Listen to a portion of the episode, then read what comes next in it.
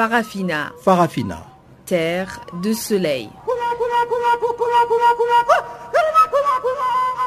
Farafina. Farafina. Un magazine d'infos africaine.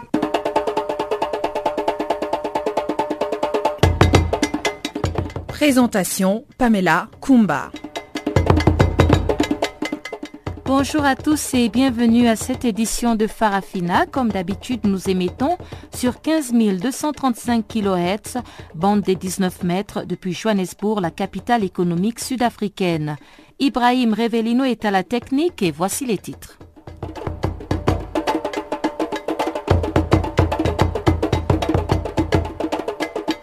Le Sénégal accepte d'extrader en Guinée Aboubacar Diakité, l'ex-aide de camp de Moussa Dadis Camara. Élection au Burkina Faso de Salifou Diallo, le président de l'Assemblée nationale prend les rênes du MPP, le parti au pouvoir. Ouverture à Niamey du procès de l'ex-président de l'Assemblée nationale dans l'affaire de trafic présumé de bébés. Cédons à présent l'antenne à Guillaume Cabissoso pour le bulletin des informations. On se retrouve tout de suite après pour la grande actualité.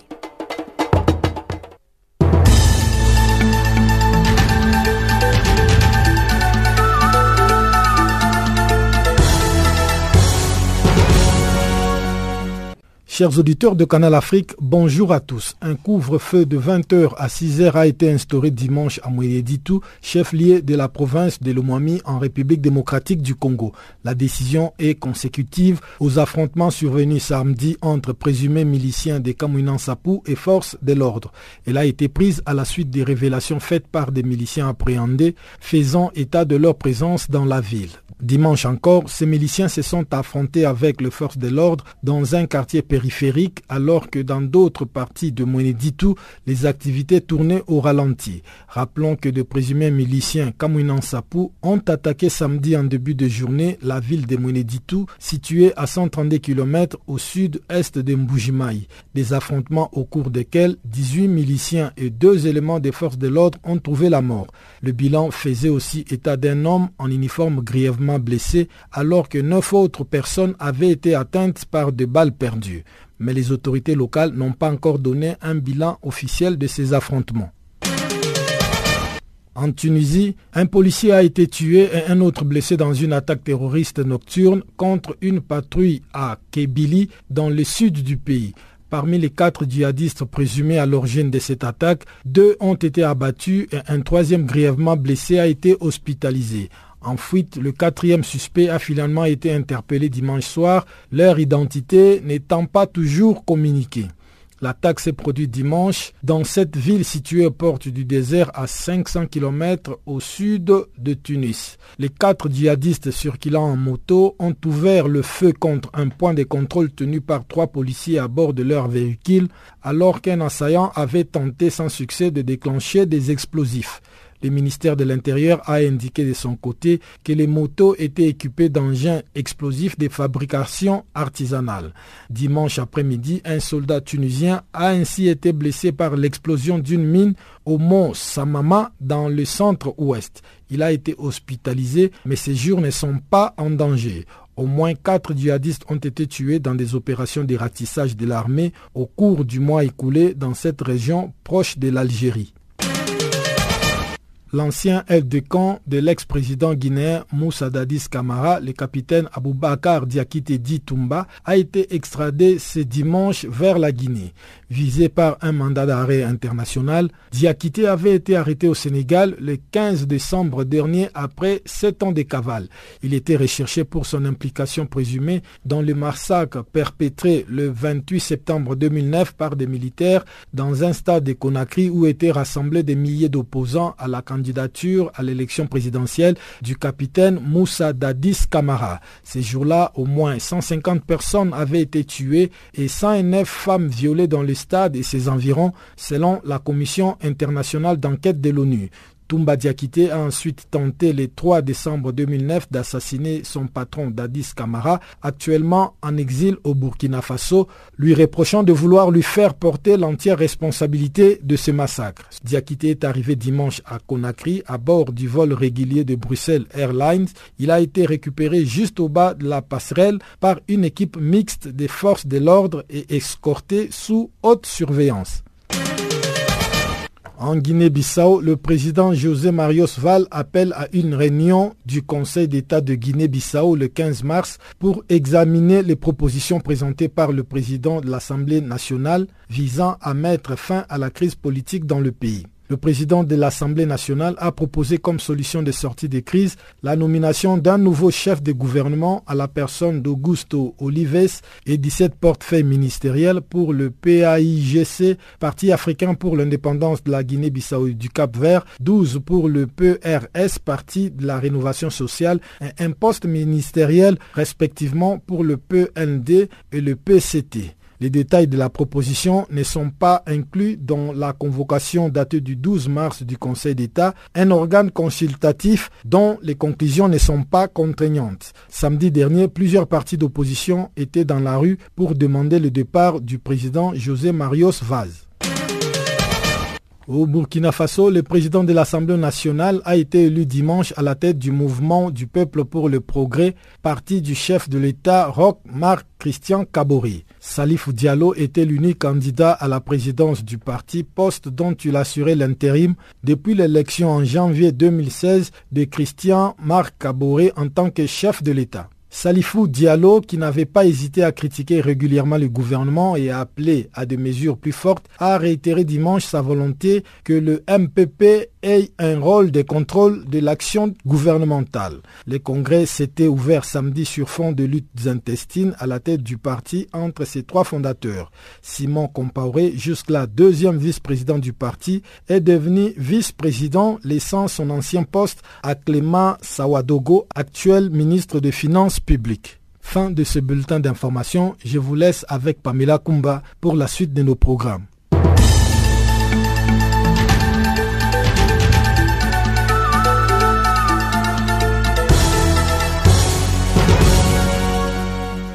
Mais tu vas où comme ça?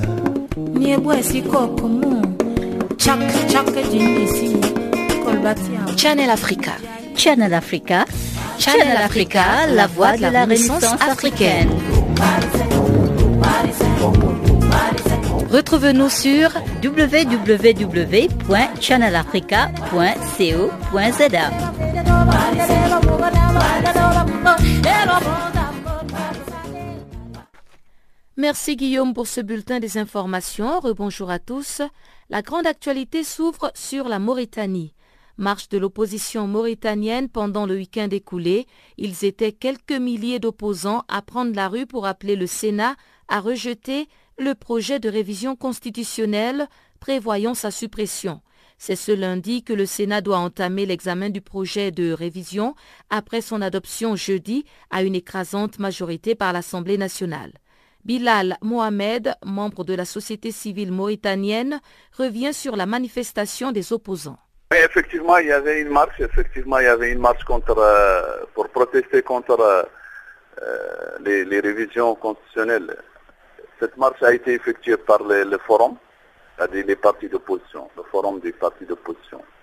Il dénonce les, les, les mesures que que le gouvernement avait pris au, sujet de, de, révision de la Constitution et même la procédure. C'est-à-dire que euh, au moment où il y avait des, les, les, discussions au sujet de, la révision de la Constitution, il y avait des partis qui ont participé à, ces pourparlers, du, moins euh, ils ont discuté le problème, ils ont arrêté, euh, ils ont arrêté les, révisions. Et après, il y avait le président qui avait promis de faire de faire un référendum, c'est-à-dire de, proposer les, les éventuels, euh, c'est-à-dire de proposer les, révisions à, au peuple pour un référendum. Mais finalement, euh, il est revenu sur sa décision et ils ont passé par, il a voulu faire passer les, révisions à travers, à travers le, le, Parlement, ce qui a été contesté par les partis d'opposition. Il a franchi la première étape, c'est-à-dire qu'au niveau du Parlement, euh, les députés ils ont déjà adopté. Il a été approuvé par, par le Parlement. Il va passer au Sénat aussi.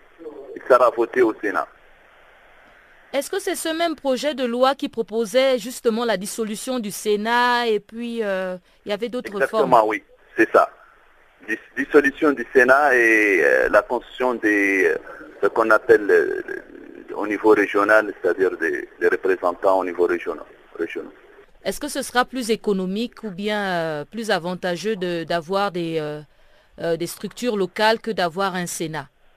Nous, on pense que pour renforcer la démocratie, il faut toujours conserver le Sénat. Bien sûr, le Sénat, euh, c'est une chambre qui a été euh, dans tout le monde. On sait que le Sénat, c'est un de, c'est une chambre qui a un, rôle important, plutôt que euh, l'autre voie, c'est-à-dire le renforcement des, des, institutions au niveau régional, ça va renforcer les tribalismes.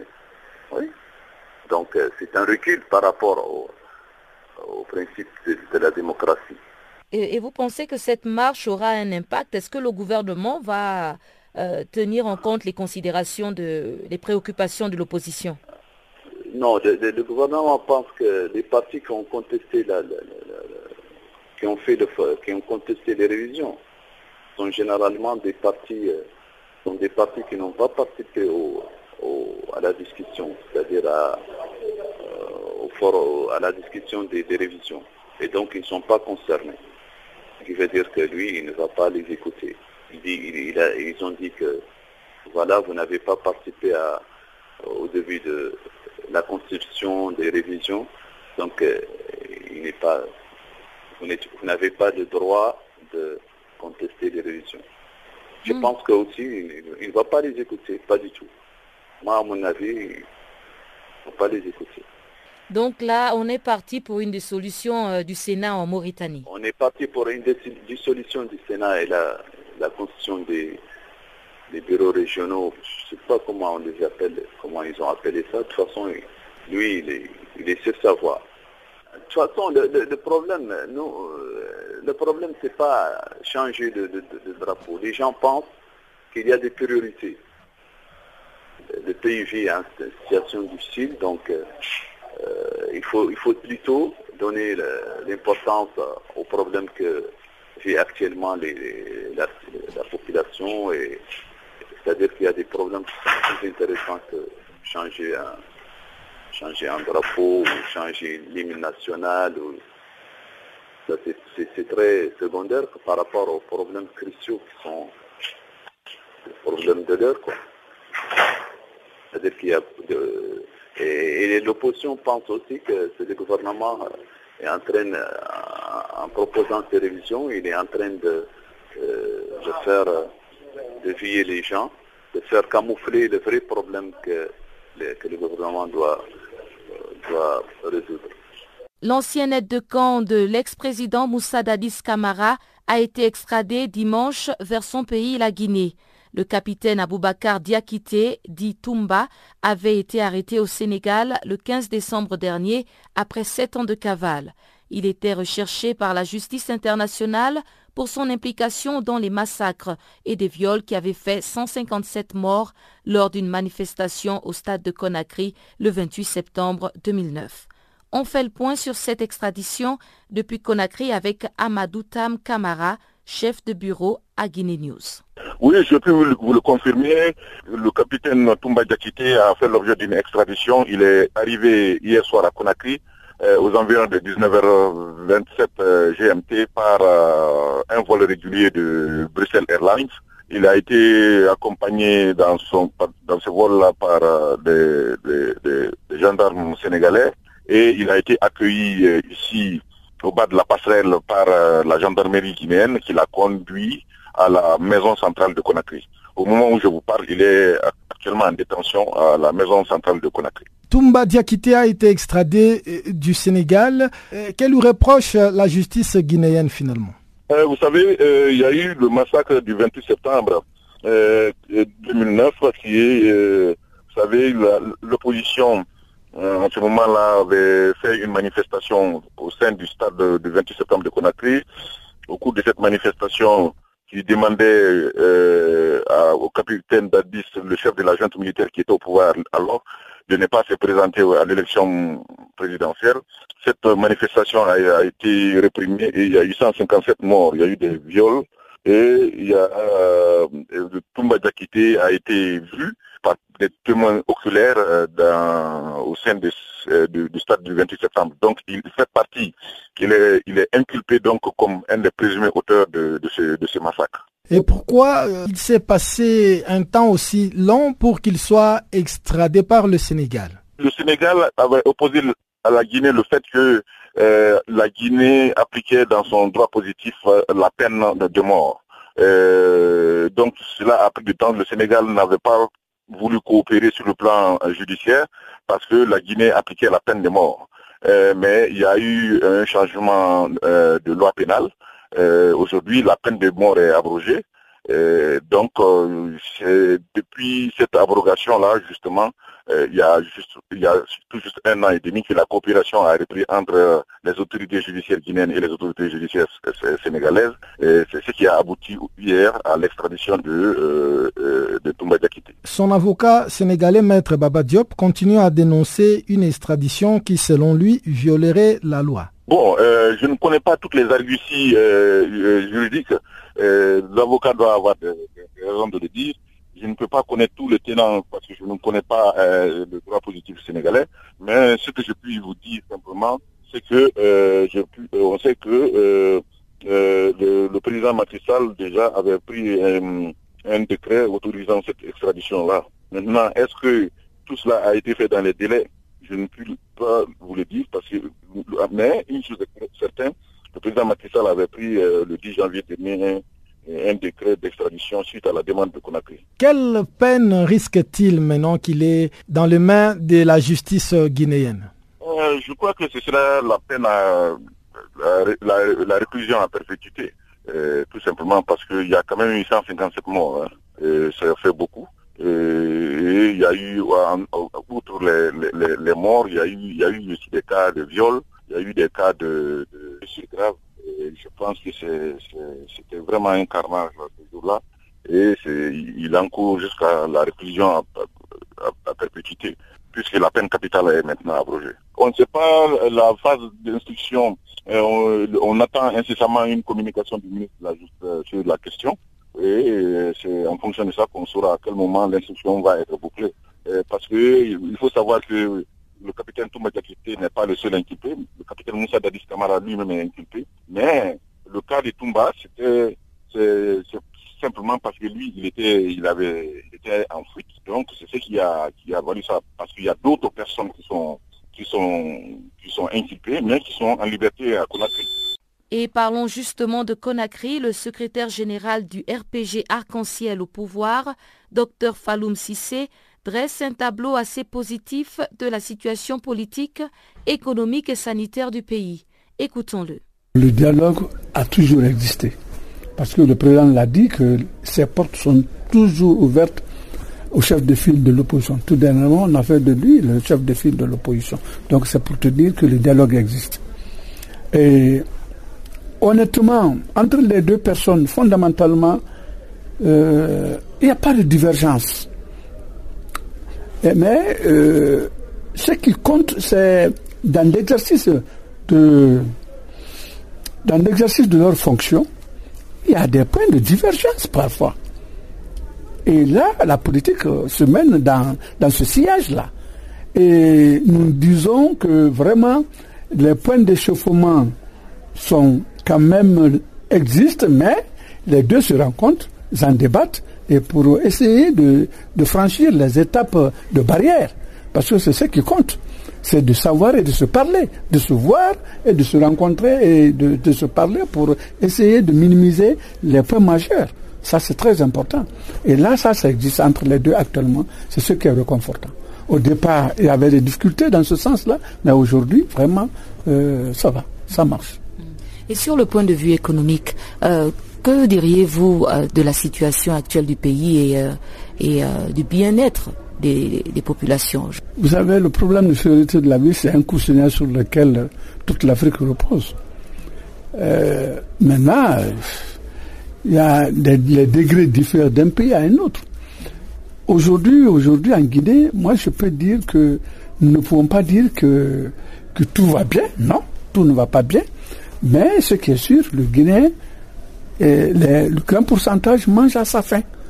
Alors, euh, nul n'était quelques aléas de la nature, là qui ne sont pas contrôlables par l'homme, mais pour ce qui concerne la productivité et le rendement par unité de surface au niveau de, des paysans, vraiment ça va. Parce qu'il y a eu un apport d'engrais.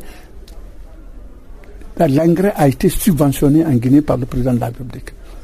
Et nous avons vu qu'à l'issue des deux années de récolte, c'est-à-dire les deux années où on a subventionné l'engrais, vraiment le rendement par unité de surface était appréciable.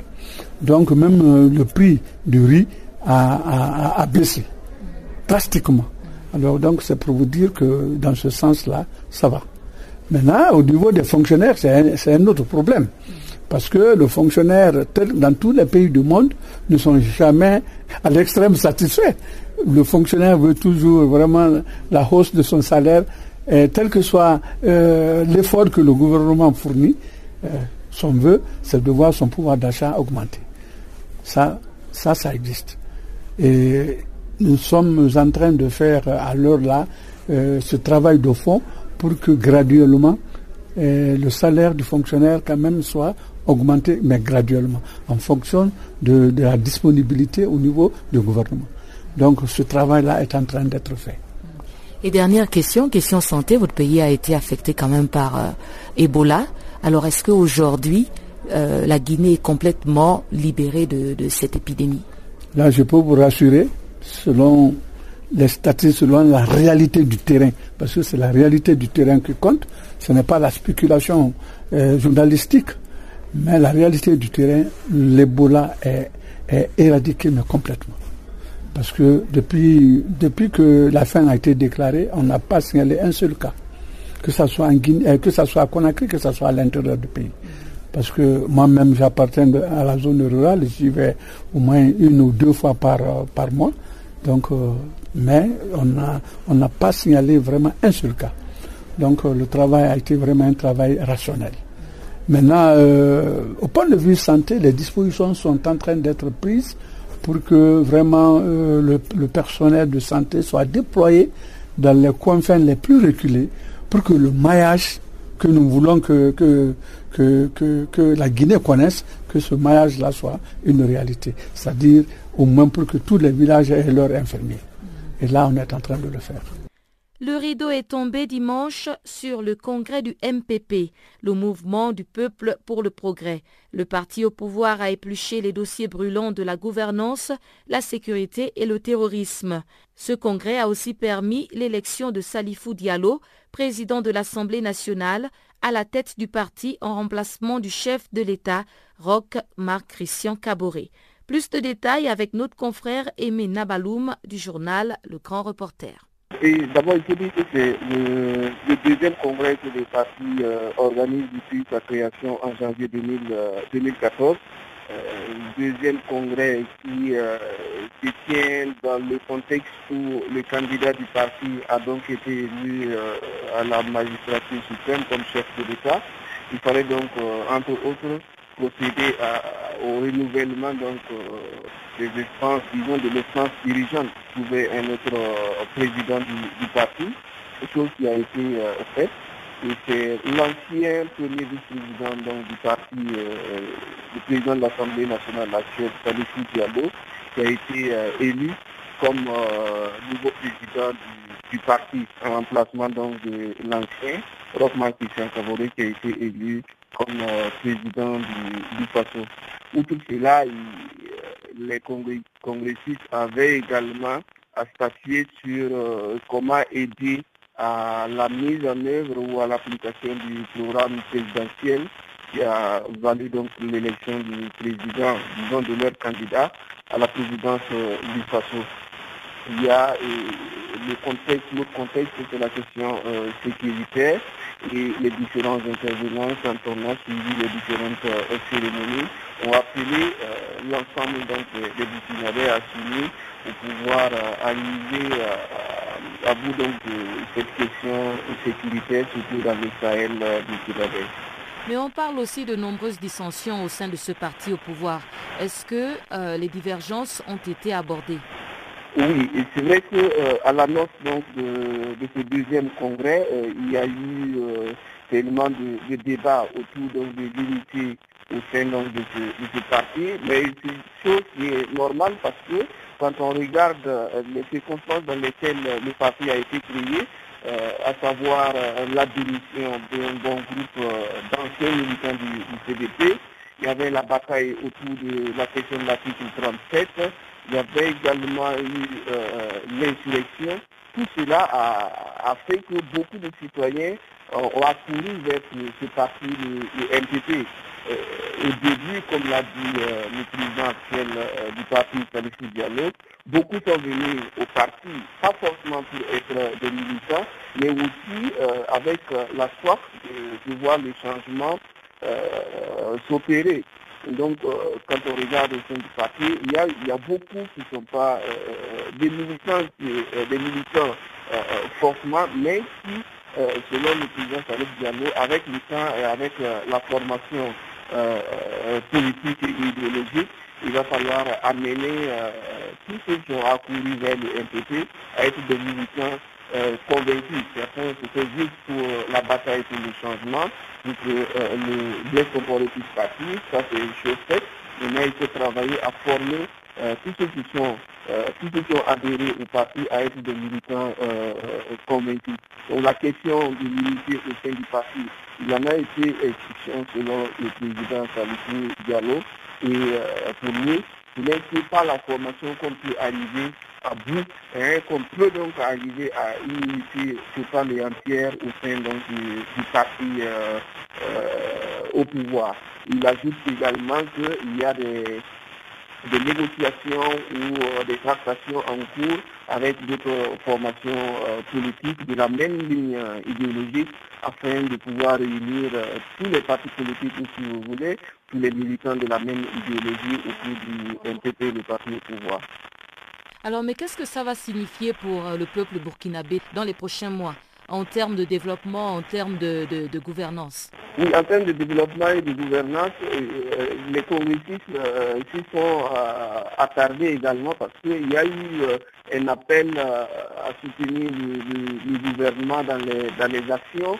Il y a eu des appels donc au civisme fiscal pour aider au recouvrement donc, des, des, finances, pour aider à la mise en œuvre et à l'application du programme national de développement économique et social que vous connaissez certainement, qui est ce programme qui va aider euh, le, le, président et le gouvernement à, à, le peuple, disons, vers, euh, vers un développement. L'appel a été lancé à, l'unité et aux actions concertées. Et selon ce que euh, le président du parti a laissé entendre, il va falloir que euh, tous les, la locomotive soit tirée par le parti et ses militants pour aider donc à la bonne gouvernance et au développement économique et social du, du pays. Guinée-Bissau, des milliers d'opposants à l'actuel président ont battu le pavé pour exiger la démission du président José Mario Vaz.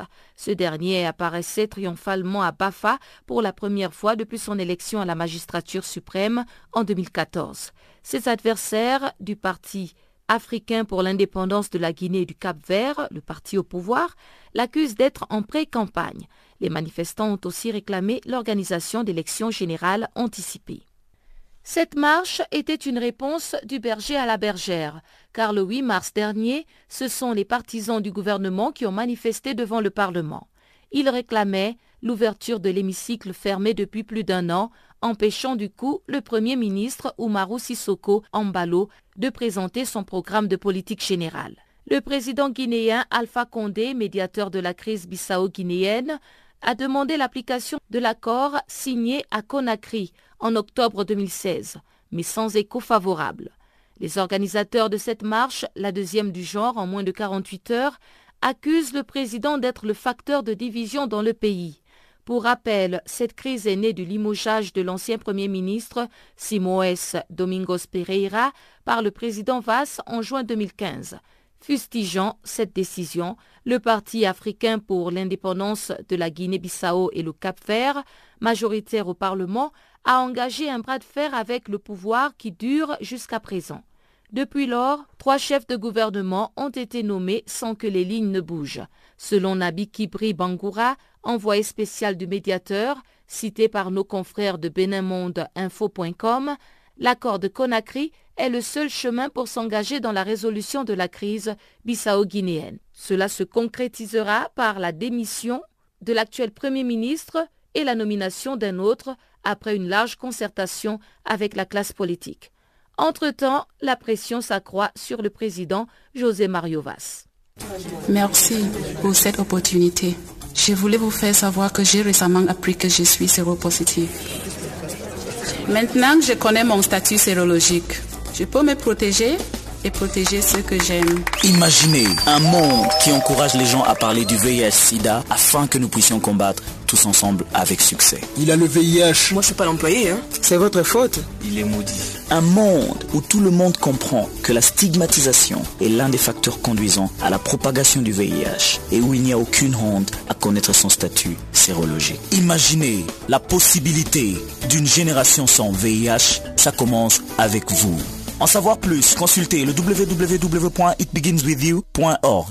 Si vous prenez le train en marche, nous entrons dans la deuxième partie de Farafina avec le bulletin économique de Chanceline Louraquois.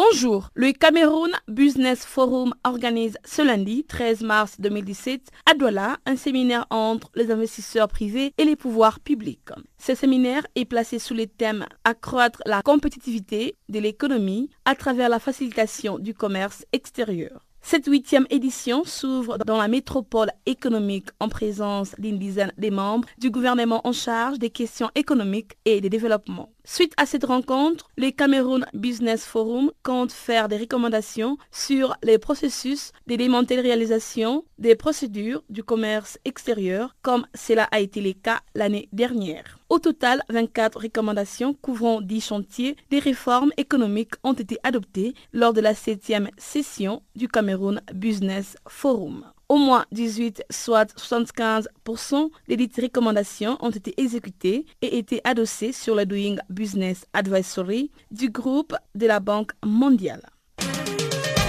La Banque mondiale annonce ce lundi qu'elle vient de signer un accord de 50 millions de dollars avec la République démocratique du Congo. Cet accord entre dans le cadre de la septième revue du portefeuille de l'institution financière qui a eu lieu récemment dans la capitale congolaise.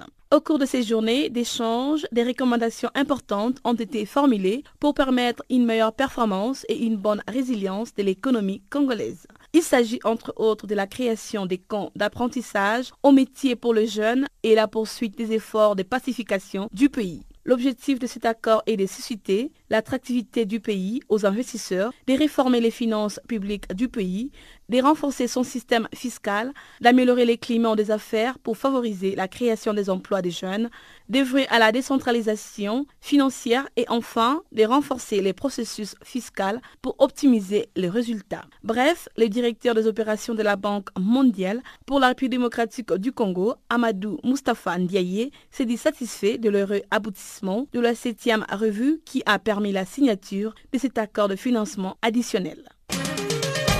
La Banque centrale des États d'Afrique de l'Ouest avait saisi plusieurs agences les week-ends, leur intimant l'ordre de cesser immédiatement toutes les opérations de transfert international d'argent vers la France. Les agences pays saisies par courrier seraient Orange Finance Mobile du Mali, Orange Monnaie de la Côte d'Ivoire et Orange Finance Mobile du Sénégal. Actuellement, le groupe Orange Monnaie compte 29 millions de clients en Afrique subsaharienne. À cet effet, l'opérateur Orange Monnaie propose à ses clients d'avoir un compte des monnaies électroniques lié à un numéro de mobile Orange.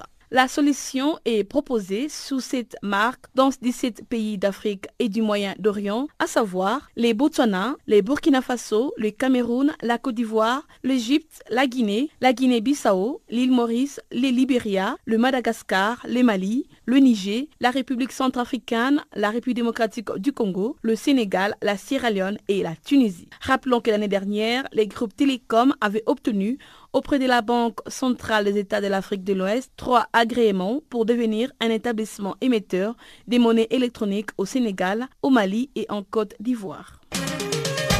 Au Tchad, le conseil d'administration de la Banque arabe pour le développement économique en Afrique a tenu sa première session de 2017 le week-end à Djamena. Cette réunion a été présidée par le président du conseil d'administration, Youssif bin Ibrahim Al-Bassam, assisté par le directeur général de la Banque arabe, Sidi Ulta.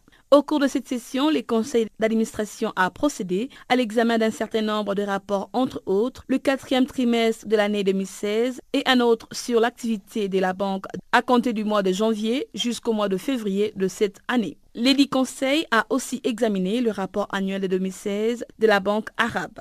Ensuite, le Conseil a examiné les préparatifs pour la 42e réunion annuelle du Conseil des gouverneurs de la Banque prévue en avril prochain à Rabat. S'agissant de l'activité de la banque, les conseils a en outre approuvé un montant total de 156,195 millions de dollars pour le financement de nouvelles opérations de développement, dont 109,950 millions de dollars pour le financement des projets dans le secteur public, 20 millions de dollars pour les projets du secteur privé et 25 millions de dollars pour le financement des exportations arabes vers les pays africains. Enfin, 1,245 millions de dollars pour les opérations d'assistance technique. Notons que ces nouveaux financements portent les volumes total des engagements de la Banque arabe pour le développement économique en Afrique en faveur des pays de l'Afrique subsaharienne à 5,451 millions de dollars.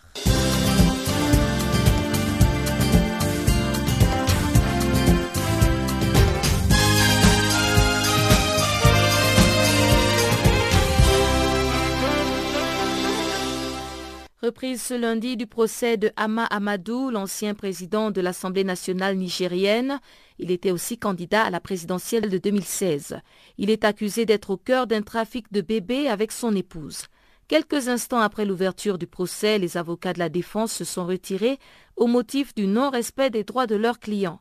Écoutons Maître Soulé Oumarou, l'avocat d'Ama Amadou, au micro de notre correspondant Abdul Razak Idrissa les avocats de la défense, l'ensemble des avocats qui interviennent de ce, dossier se sont retirés parce qu'il y a une violation grave et manifeste des de la défense. Techniquement, ça veut dire que tous les droits qui sont reconnus, y compris l'exception de qu'on a soulevé, parce qu'il y a des gens qui sont quand même protégés par l'immunité euh, parlementaire, qui n'a pas été levée. Nous avons soulevé tout ça le juge a, joué l'exception au fond. C'est-à-dire que lui, il a déjà préjugé qu'il va au fond. Hors de cette affaire-là, il n'y a que l'appel du procureur de la République relativement à l'exception de compétences. On n'a jamais statué au fond. Pour juger au fond, il faut que le fond existe.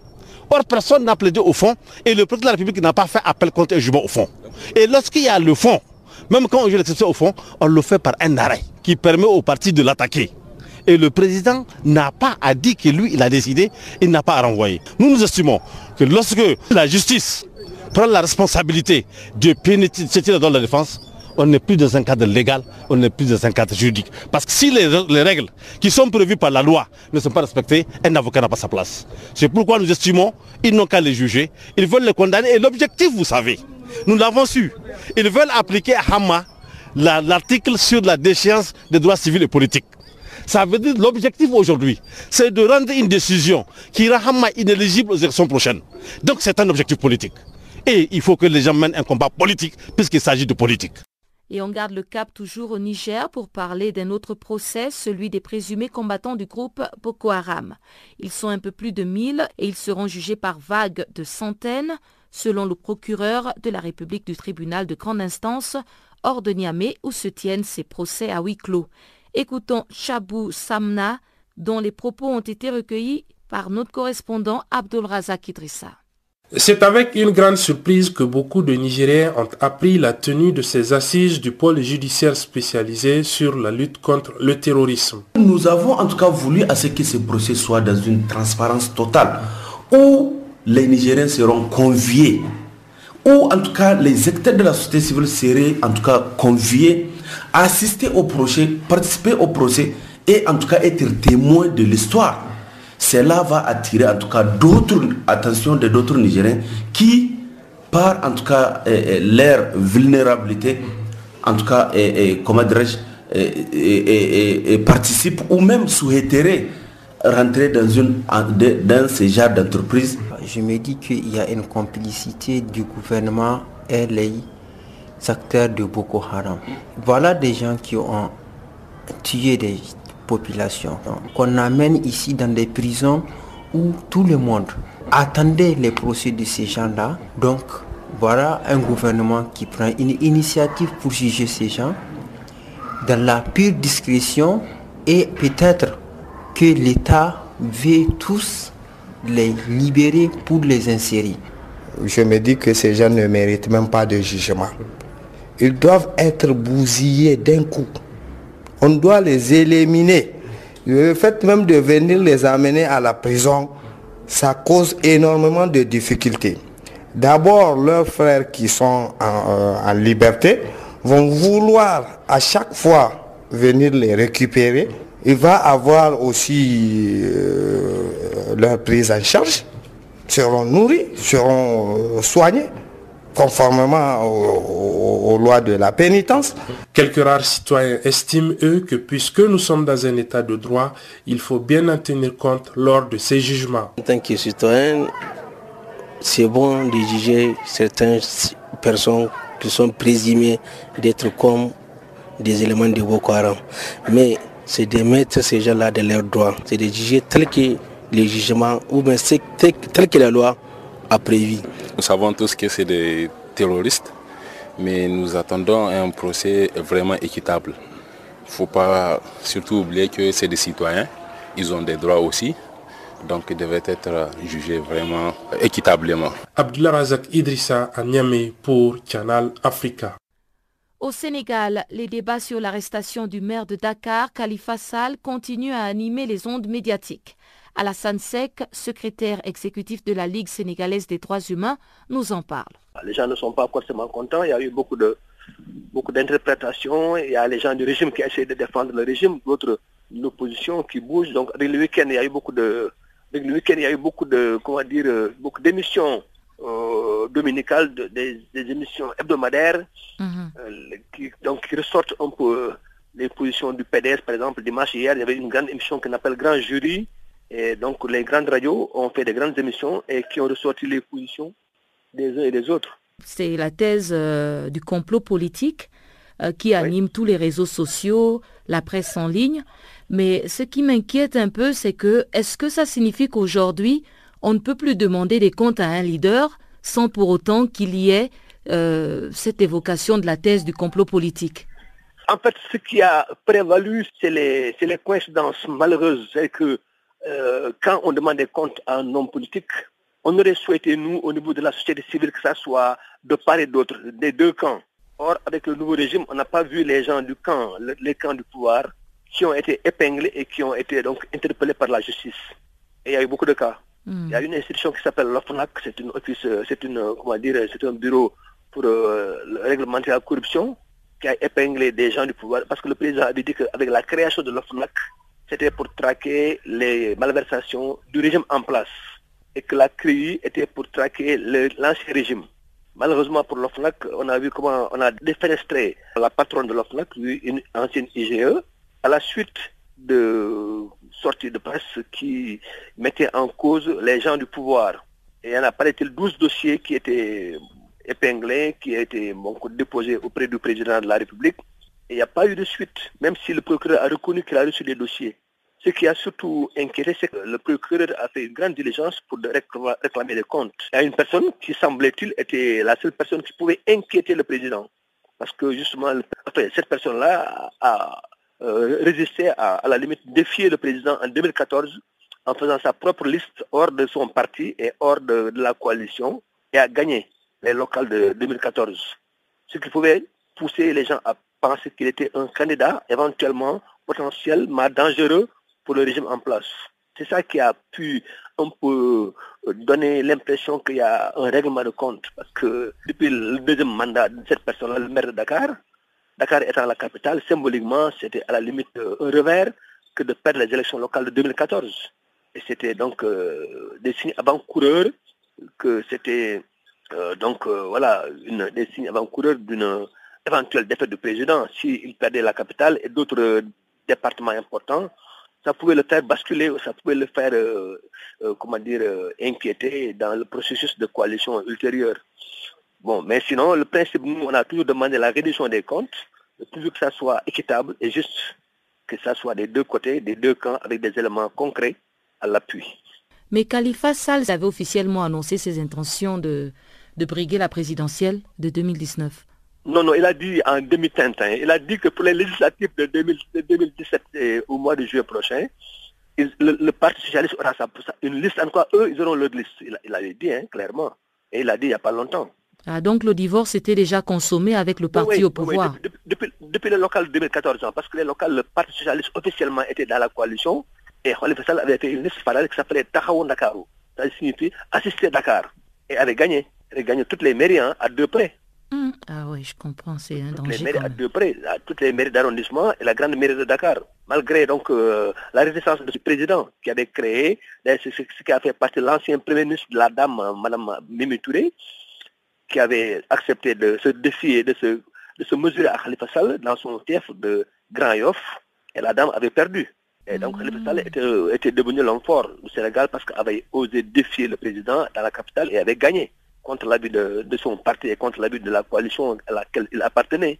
Donc, dès lors, euh, on pouvait le soupçonner d'avoir des ambitions présidentielles, même si hein, sa force se résumait à la limite à Dakar. Hein. il n'avait pas encore une dimension nationale.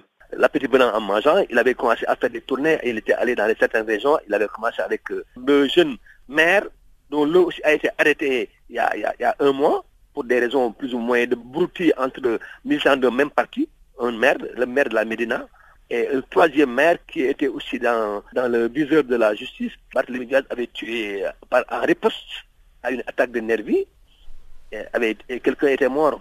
Et le cas Khalifa Sall seulement, sur beaucoup de dossiers qui étaient donc en instance sur, sur la table du procureur, tout s'est fait concours à faire penser que euh, cette euh, chasse euh, à la malversation était seulement sur un camp et pas sur l'autre.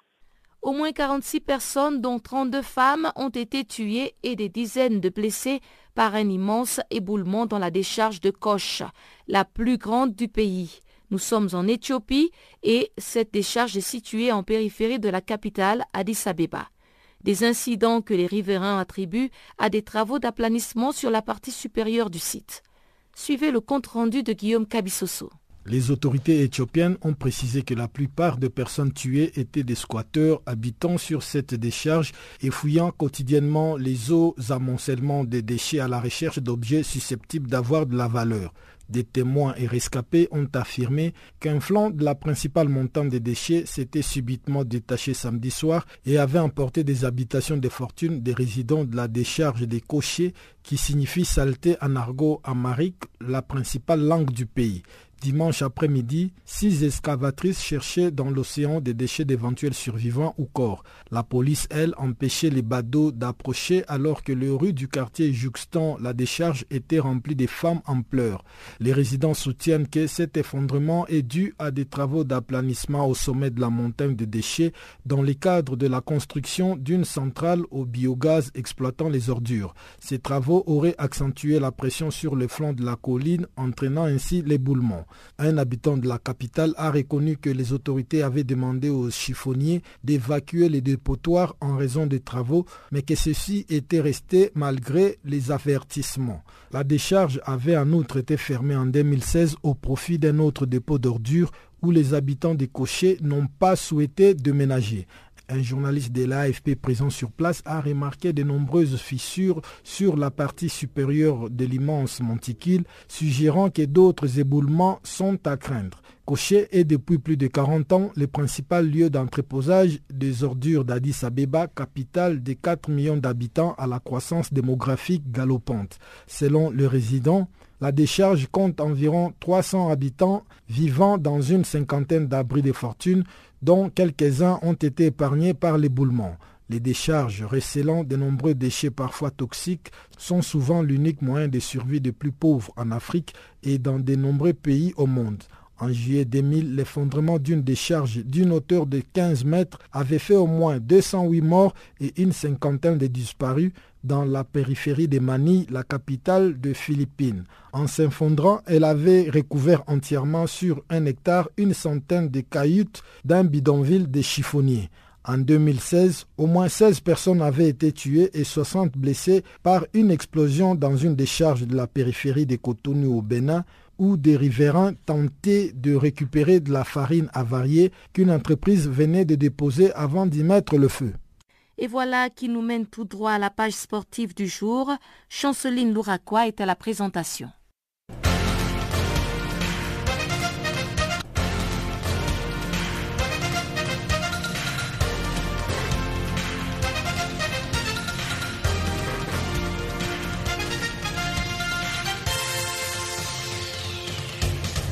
Bonjour, chers auditeurs de Channel Africa. La Zambie a battu le Sénégal par deux buts à zéro le week-end lors de la finale de la Coupe d'Afrique des Nations de moins de 20 ans qui s'est tenue sur son territoire. Les Chipolopo Juniors l'ont emporté les dimanches sur les scores de 2 buts à 0, un match disputé contre le Sénégal. Ce match a été plié en première période avec l'ouverture du score des Patson Daka à la 16e minute. Un peu plus d'un quart d'heure, Edouard Chulufia avait ensuite doublé la mise pour les Zambiens à la 35e minute.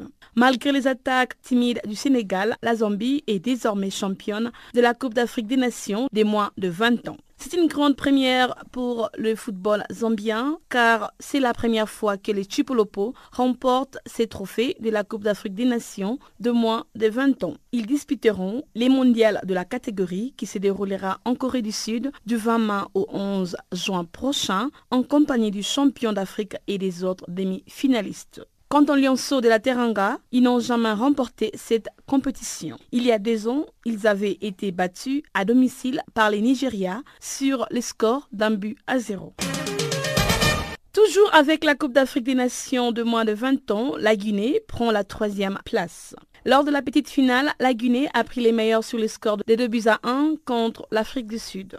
Lima Jordan avait ouvert le score pour le Sud-Africain à la 16e minute. Aussitôt, la Guinée égalise par un but contre son camp des Mamoum avant de marquer le deuxième but en fin de match sur penalty par Nabi Bangoura à la 85e minute. Le Guinéen, tous comme les trois autres demi-finalistes, à savoir l'Afrique du Sud, le Sénégal et la Zambie, disputeront à cet effet la phase finale de la Coupe du Monde de moins de 20 ans prévue en Corée du Sud du 20 mai au 11 juin prochain. Restons toujours en Guinée avec le milieu défensif du Harbi, Leipzig Nabi Keita, qui a été victime d'un malaise d'origine circulatoire les week-ends après le match perdu sur le score de 0 à 1 domicile contre Wolfsburg. Ce dernier s'était effondré et avait perdu conscience dans le vestiaire après la fin du match. Les week-ends, le médecin sur place ont diagnostiqué un problème circulatoire et l'ont immédiatement stabilisé avant de le faire admettre en observation à l'hôpital pour la nuit. D'après la source, Nabi Keita a été victime d'un collapsus circulatoire suite à un état d'épuisement. Actuellement, son état de santé s'est amélioré. Rappelons qu'il occupe la deuxième place du championnat d'Allemagne à 10 points du leader Munich.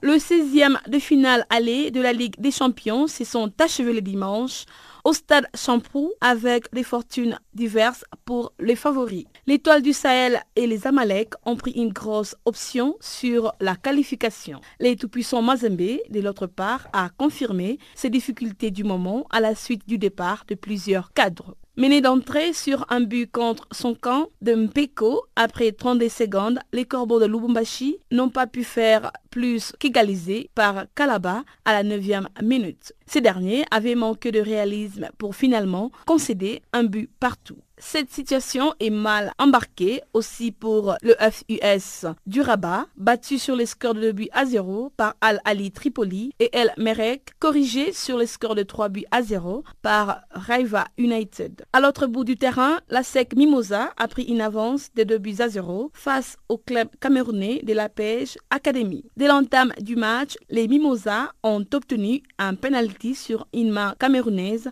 à la 15e minute de jeu. Et à la 46e minute, les milieux offensifs du club jaune et noir, Jacob Depodeux, délivra une passe dans le dos de la défense camerounaise pour Aristide Bansi. Ensuite, la Pêche avait décidé de prendre le contrôle du jeu en balassant des longues balles dans les camps de la SEC Mimosa. Cette réaction va alors contraindre le club abidjanais à replier et procéder par contre-attaque. C'est sur cette phase de jeu que les jaunes et noirs ont obtenu un cornet concluant à la 110e minute. Avec les scores de 2 buts à 0, les joueurs de la SEC Mimosa peuvent voyager avec un léger avantage au Cameroun le 24 mars prochain.